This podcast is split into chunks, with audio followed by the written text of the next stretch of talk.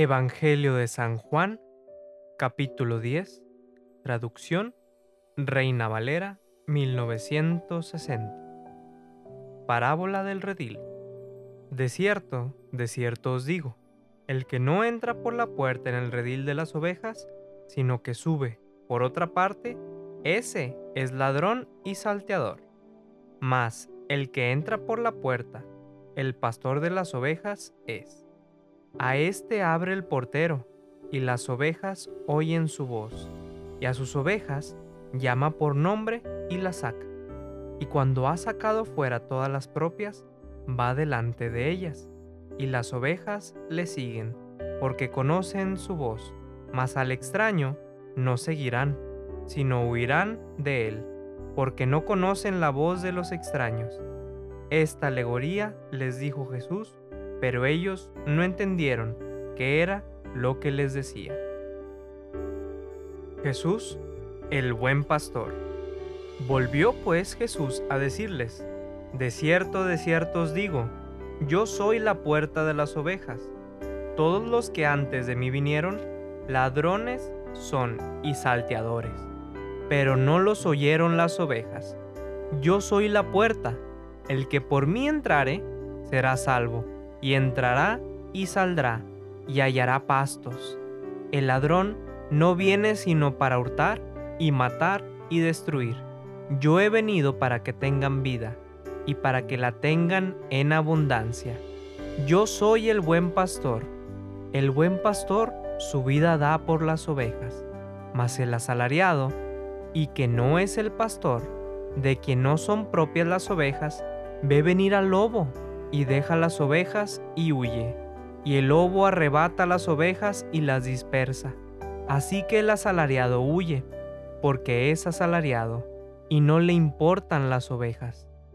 Yo soy el buen pastor, y conozco mis ovejas, y las mías me conocen, así como el Padre me conoce. Y yo conozco al Padre, y pongo mi vida por las ovejas. También tengo otras ovejas que no son de este redil, aquellas también debo traer, y oirán mi voz, y habrá un rebaño y un pastor. Por eso me ama el Padre, porque yo pongo mi vida para volverla a tomar. Nadie me la quita, sino que yo de mí mismo la pongo. Tengo poder para ponerla y tengo poder para volverla a tomar. Este mandamiento recibí de mi Padre volvió a haber disensión entre los judíos por estas palabras. Muchos de ellos decían, demonio tiene y está fuera de sí. ¿Por qué le oís? Decían otros, estas palabras no son de endemoniado. ¿Puede acaso el demonio abrir los ojos de los ciegos? Los judíos rechazan a Jesús. Celebrábase en Jerusalén la fiesta de la dedicación. Era invierno y Jesús andaba en el templo por el pórtico de Salomón. Y le rodearon los judíos y le dijeron, ¿Hasta cuándo nos turbarás el alma? Si tú eres el Cristo, dínoslo abiertamente. Jesús le respondió, Os lo he dicho y no creéis. Las obras que yo hago en nombre de mi Padre, ellas dan testimonio de mí, pero vosotros no creéis, porque no sois de mis ovejas como os he dicho, mis ovejas oyen mi voz, y yo las conozco, y me siguen, y yo les doy vida eterna, y no perecerán jamás, ni nadie las arrebatará de mi mano. Mi Padre, que me las dio, es mayor que todos, y nadie las puede arrebatar de la mano de mi Padre.